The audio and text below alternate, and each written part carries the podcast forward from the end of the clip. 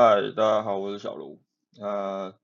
今天要跟大家聊的东西与先前比较不同，就是我们没有要聊电商，我们今天要来聊品牌。刚好前一阵子哦，我在思考一个问题，就是很多的人可能不知道我目前在什么样的阶段，我可以进行哪些品牌经营或者是品牌行销的工作。特别是呃，我我们只要搜寻品牌形销，可能看到的案例都是呃 Apple 啊、麦当劳、迪士尼这一些，会让很多的人觉得做品牌只能烧钱，他没有办法呃，对一个新创品牌来讲，他没有办法获得实质的帮助。但是呃，我们一直以来在研究的品牌行销的方向都在于如何去做到品效合一，所以今天主要跟大家讲三个。方向第一个，在不同阶段，我们品牌沟通的重点到底应该是什么？那第二个议题要跟大家讨论的是品牌定位为什么必须要在呃开始销售之前来进行，以及第三，我们在呃不同营运阶段，我们的品牌的存量应该建立在什么地方上？这就是我们今天要讲的三个主题。首先哦，就是。呃，为什么我们会想要聊在不同的阶段品牌沟通的重点是什么？最主要是因为我们发现到，其实很多的企业，你们在经营品牌的时候，你们花出去的钱无效，呃，很有可能原因在于你们用错沟通方式，也就是可能你们的品牌故事 就会害到你们的。呃，我我有一句呃。一句话就是我在讲品牌营销的时候，其实都会提到一个品牌哦，它是起始于被需要，成长于被记忆，扩散于有情感。啊，有情感，我我我们跟受众来聊，我们是一个有理想，然后我我们是一个很有品牌故事的一个企业。这个东西，如果我们把它放在一开始来谈的时候，它很容易造成我们的品牌行销无效化。呃，举想个例子来讲，如果你今天你刚认识一个朋友，你刚认识一个人，他还不是你的朋友，那他就拼命的跟你讲，哦，他多有理想，多有抱负，哦，他他是一个多感性的人，他怎么样怎么样怎么样，你一定只会觉得莫名其妙。相同概念哦，我们今天假设看到有一个品牌，呃，在网络上看到，又或者在报章杂志上、电视广告上看到有一个，呃。新的品牌你完全没听过，你当然也不可能体验过它的商品。它从头到尾都没没没跟你讲它它的优势在哪里，它的产品厉害在哪里。它只跟你讲它很重视什么，它它多有理想，多有抱负。呃，老实说，你会对这个品牌有感吗？你会有购买的冲动吗？呃，并不会。所以为什么一个品牌？它必须起始于被需要。我们针对陌生客的时候，我们只需要沟通你需要我这件事情的最主要原因就在于，一个被需要的品牌，它才有存在的价值。那一个消费者，他对于一个从来没有听过的品牌，他首先理解的也是你要卖给我什么商品，以及我为什么需要你的商品。因为终究我们购买的都是产品，而不是。品牌，特别是对于一个呃新创品牌来讲，你很难让消费者因为你的品牌而做购买。所以，针对陌生客，我们只需要做好一件事情：沟通你需要我。接下来，呃，我们可能会透过这个需要的沟通，慢慢的累积一群客群之后，我们就真的要去做到品牌的建立了。我我们要让这一些购买过我们商品的消费者，对我们的品牌，呃，留下印象。产生记忆，那最后这一些人可能因为，哎，他他记住你，你是一个什么品牌，你都在卖什么，而且你的产品体验，呃，你你的产品确实也都非常好的时候，他们会会不断的回购，慢慢的这一些人会成为你的品牌的 VIP，这一个时候，你再去跟这一些品牌的 VIP，你去讲你多有理想，多有抱负，你你平常做了哪些事情，针对一些可能跟跟销售无关的，跟呃，卖商品无关的方面，不管是环保啊，还是不管是一些社会公益方面的，呃，这些方向你都有去琢磨。呃，原因是因为它跟我的品牌的定位有什么什么什么关系？这个时候，你能够让这一些已经对你非常始终的消费者，呃，感到骄傲，因为，哎，你是一个有情绪，你是一个有理想的一个品牌。这个时候，我们去诉诸这些情感的时候，我们等同于是在帮 这一些品牌 VIP 建立一个扩散的理由。他们可以在跟他的朋友介绍你们的时候，呃，有一个方向，哇，这个品牌很好。除了它的产品怎么样之外，它还是一个什么什么样的品牌？那这三个阶段，就是沟通需要被记忆，跟呃强调自己有理想有情感，这 三个阶段其实最困难的地方是怎么被记忆这件事情。呃，怎么被记忆？假设一个品牌它是有钱的，它可以用很简单的方式在初期就呃大量的用各种呃广告啊，用各种。花钱的方式被记住。举个很比较明显的例子，就是电商圈哦，很多的人都在讨论 One Boy，因为 One Boy 一开始也是从呃网络崛起的。那讨论 One Boy 的时候，很很大的理由当然是因为他大量的去做曝光，他找了很多代言人，那这些代言人也都是非常有名的人，他可以帮助大家快速的记忆这个品牌，甚至在第一次看到广告的时候，有个。哦，很有名的人，甚至是你喜欢的一个艺人出现的时候，你都会格外的注意这个品牌。那慢慢的你会去发现到，因为他们卖的东西本身就是都是机能服，就是从冬天的呃冲锋衣到夏天的凉感衣，所以它本身就是建立在被需要上。啊，换另外一个案例来讲，你可能今天不会记得呃这个低基金品牌叫什么，就是老写真，但是呃。当你第一次看到广告的时候，你就会记住，哎，就是那个徐徐若瑄代言的低基金品牌。那即便你没有去记住它的品牌名称，当你今天想买低基金的时候，哎，你看广告好像这一家的低基金还不错，你决定要到通路去做购买的时候，你远远就会看到，哦，在包装盒上面印有徐若瑄啊，就是这一个。又或者你根本你想在网络上买，你根本就忘记这个品牌叫什么了，你可能你会打。徐若瑄低基金，而找到老写真的官网。所以，当我们没有办法像这些品牌一样花很多的钱去让消费者快速记忆我们的时候，该怎么办？你可能就需要在品牌定位的时候稍微用一点功夫。啊，这也是为什么我们在探讨做品牌不一定会烧钱。呃，关键是你到底有没有真的找对方向跟定位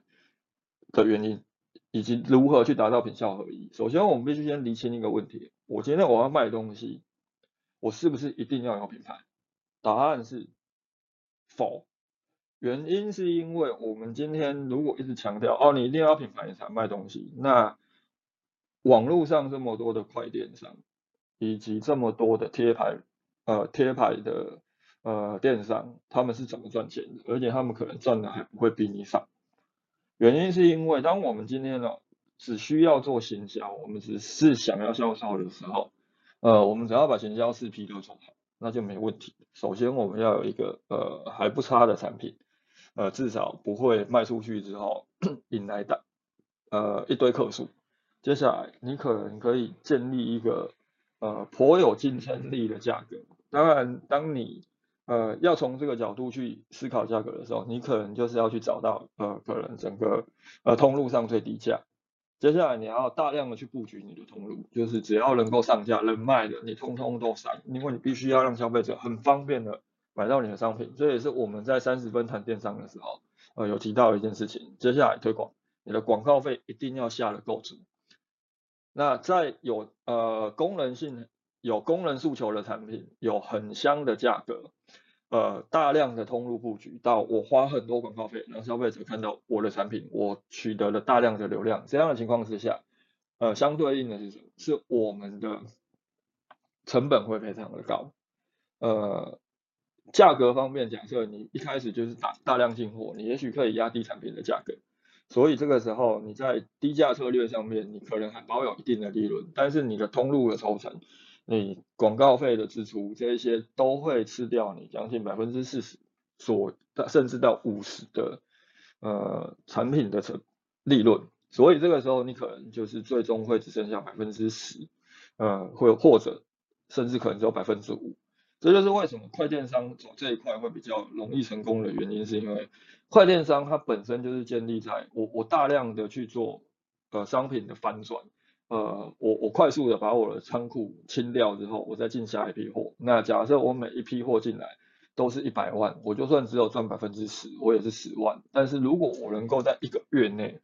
呃别人可能整个周转时间需要一年，但是我能够在一个月内把它周转完成，甚至半个月就周转完成，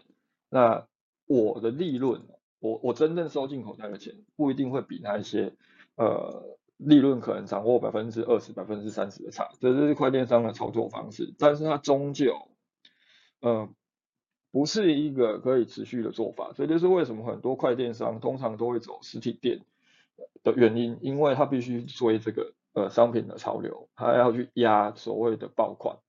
那。当你今天真的想要做一个哦，我是可以持续的，甚至于我慢慢的，我可以在我的广告成本上面，呃，不要再支出这么多。这件事情为什么很重要的原因，是因为呃，未来的广告费只会越来越贵，呃，它不会更便宜。所以，当你没有办法，特别是呃，如果未来又发生像这一年多来的呃产品开发成本一直不断的垫高的情况之下。你没有办法去控制你的广告费，等于说好，我们从呃产品开发到通路到到你的推广，你全部都是建立在不可控的情况之下，那会很危险。你可能呃原先还能够赚点钱，到最后你完全就是呃没利润。这个时候品牌定位它就可以帮助我们在前面提到的，呃当有消费者买过你商品之后，我们可以让他记住我们。甚至于他会懂得怎么去跟他的朋友推荐。假设他真的觉得你的产品，呃还不错，有帮助到他，这个时候我们就必须在行销之前，就是当你们准备开始销售的时候，我们必须先建立好一个品牌定位。啊，品牌定位它可以很复杂。举例来说，我我们今天要谈品牌定位，我可以去讲讲六个小时都没问题。啊，我们帮客户做的品牌定位建议书都已经呃不断的扩充一些模型跟架构之后，都已经可以达到呃五六十页了。但是我们今天如果要很简单的去理解，我该如何为我的品牌定位，我们可以先问自己三个问题，也就是从黄金圈的角度下去做思考。第一，你为什么要做这个品牌？你的 why？那这个为什么，我们主要是要去。呃，解答一个问题，我们发现了什么社会上的问题，又或者消费者有哪一些问题，呃，他还没有被解决。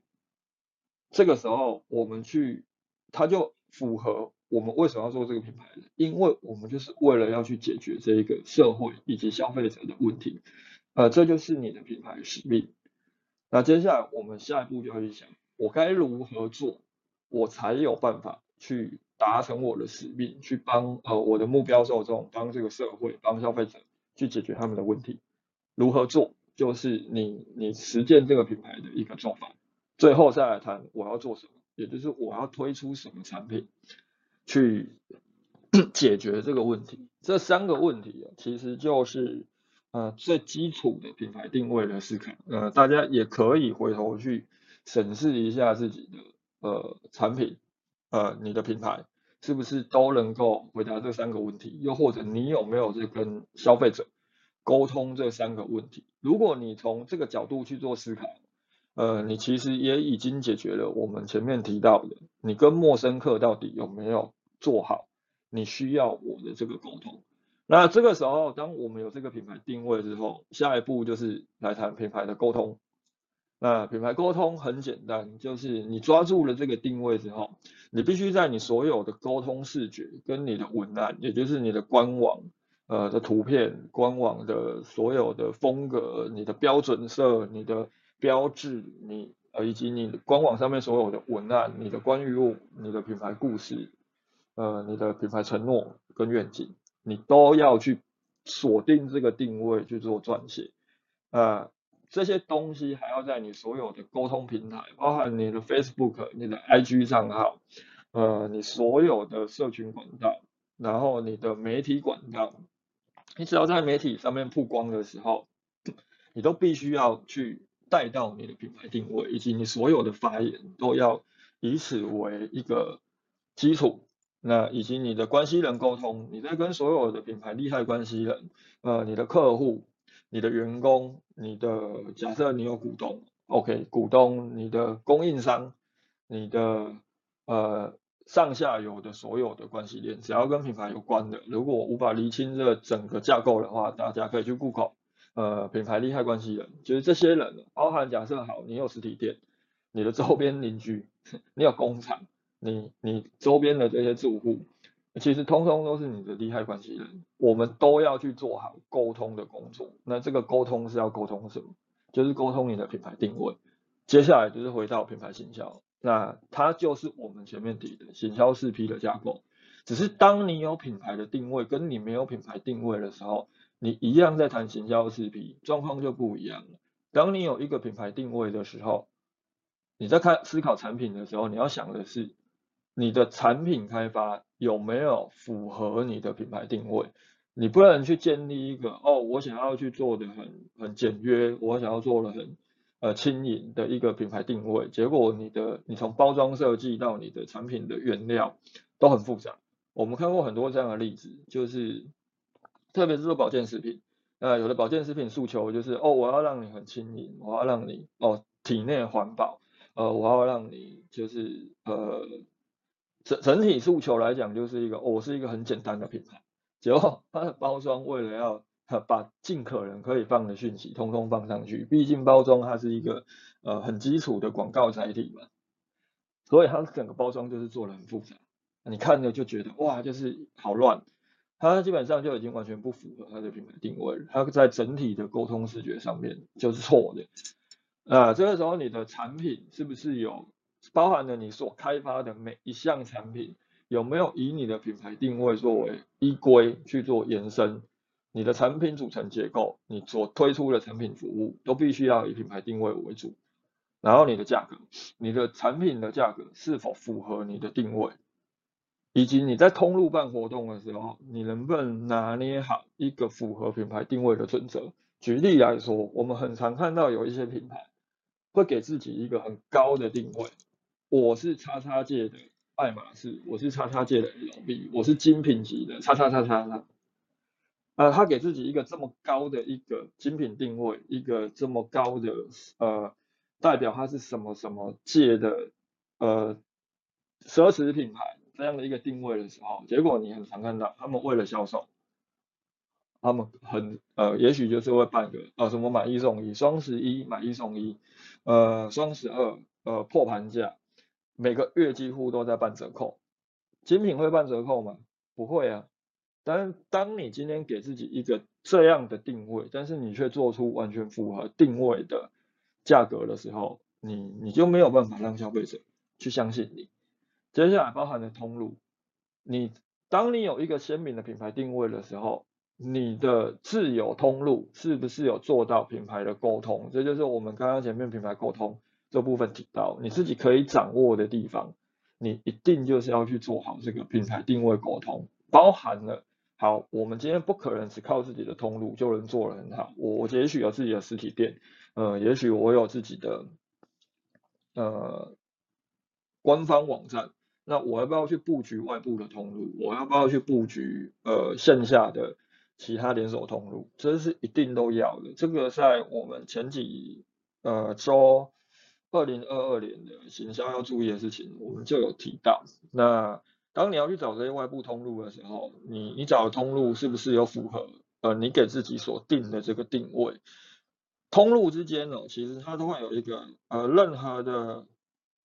物件，它其实都有所谓的鄙视链的。品牌有鄙视链，通路当然有鄙视链的。呃，通路也有高级通路，也有呃平价通路嘛。那当你给自己一个定位，那这个通路符不符合你的定位？特别是当我们做的是线下通路布局的时候，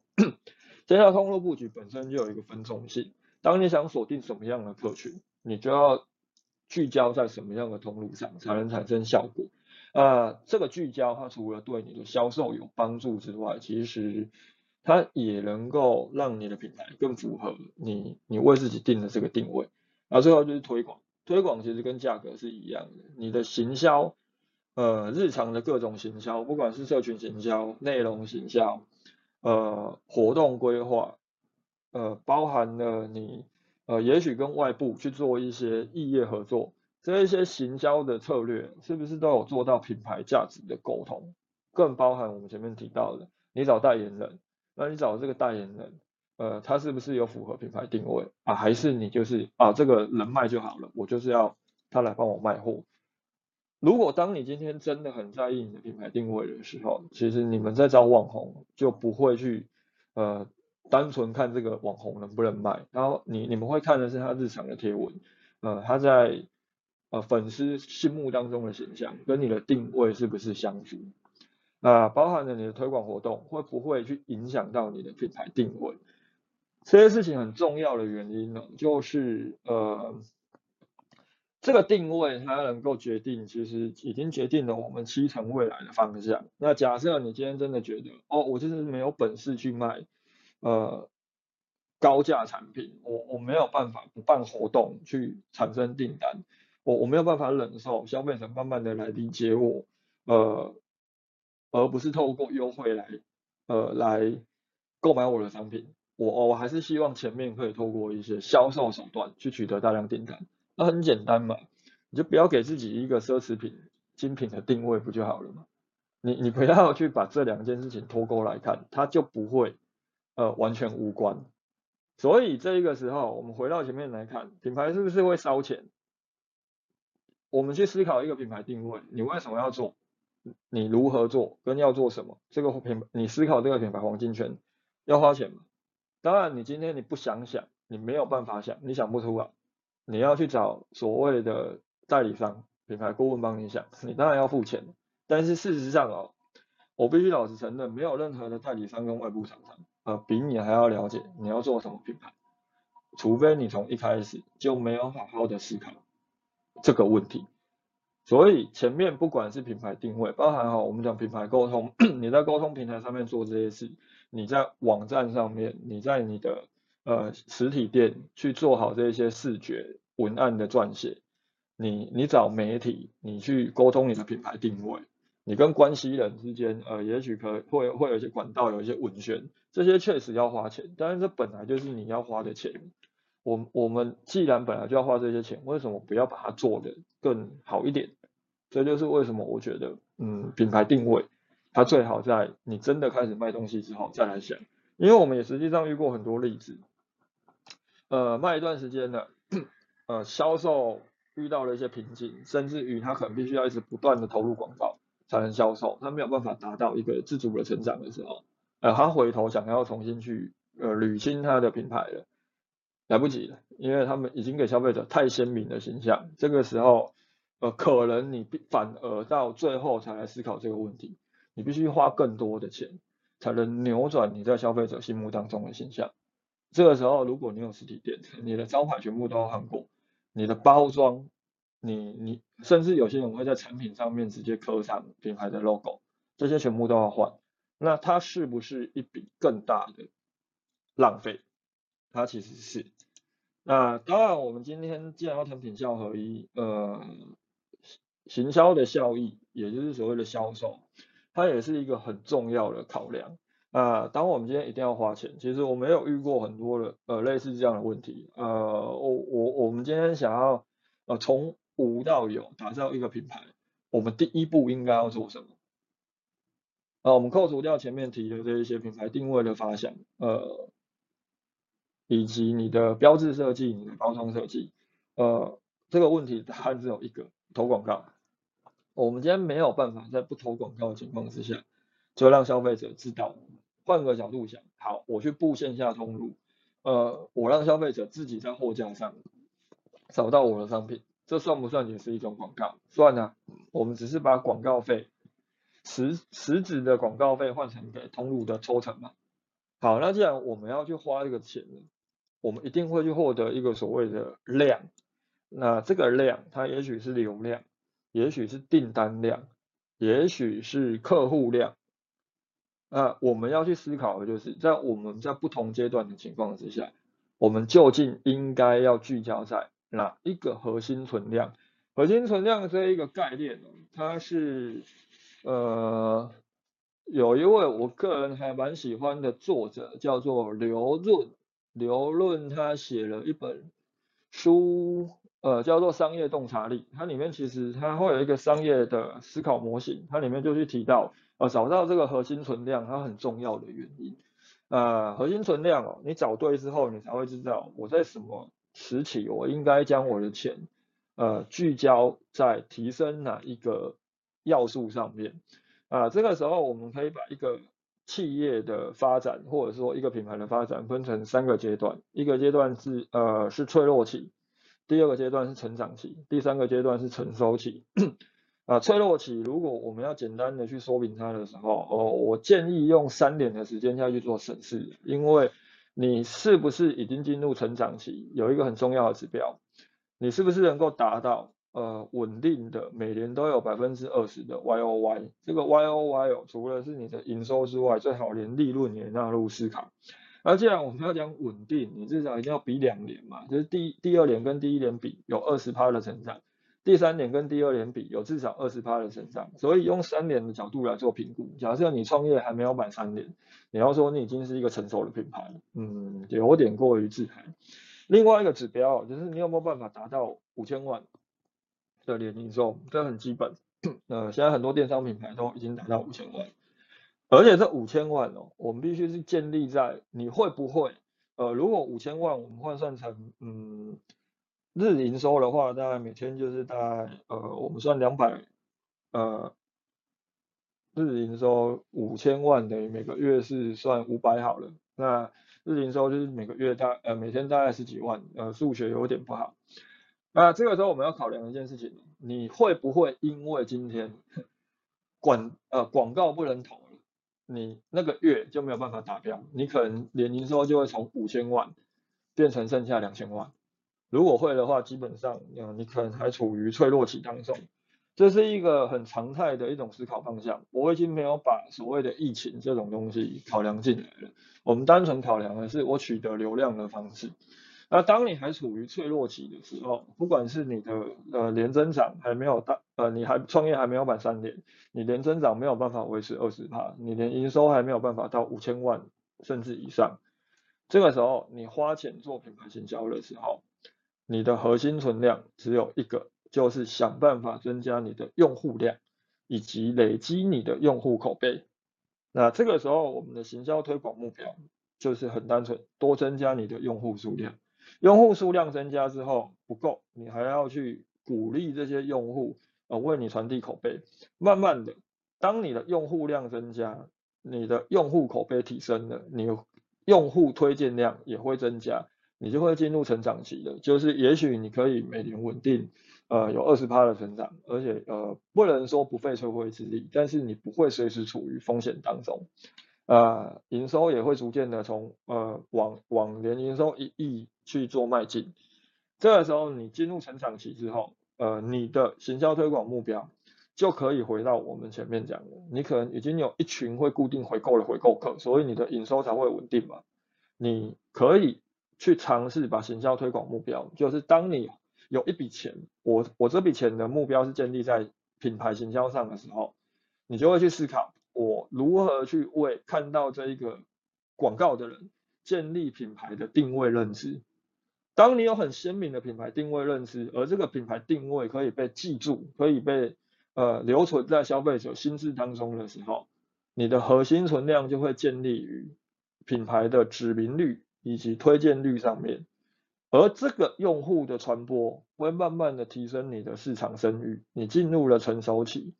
这个时候，我们的行销推广目标，我我所谓这一笔每年花在品牌行销上面的预算，我才应该去拿去做所谓的沟通传达品牌理念，我我可以拍一些完全不卖商品的品牌形象广告，就是很多大品牌都在拍的那种广告。原因是因为这个时候，当我们进入成熟期，我们的行销核心存量就是要建立我们的品牌声誉。这部分也有一部分是让真的喜欢你品牌的人，他会为你的品牌感到骄傲，让他们更有一个去推荐你们的一个私利点。那当能够厘清这个方向的时候，你们就不会在错误的时间，呃，把钱都花在错误的形呃品牌沟通上，甚至是拍一些呃真的是呃只能说看到的人无感，言不及义，隔靴搔痒的品牌形象广告。因为不同时期的品牌要做的事情确实是不同啊，关键在于说好，呃，当你卖东西的，呃，买你东西的这些人，他能不能记住你，而他又记住了什么？这其实是呃，我们认为要去做到品效合一，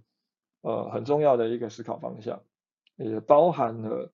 呃品牌定位重不重要？很重要，只是这个品牌定位，我们一般提到品牌定位，很多人想到的都是。呃，我是一个什么样的品牌？我是一个什么品牌？你们都在谈形容词，但事实上品牌定位它应该是一个动词，就是呃我发现了什么，所以我决定要行动，这才叫做嗯比较适当的一个品牌定位，以及我目前在什么样的位置啊，我接下来要往什么样的位置去发展，我的品牌定位应该是这样才是正确的。OK 啊，今天要探讨的东西就到这里。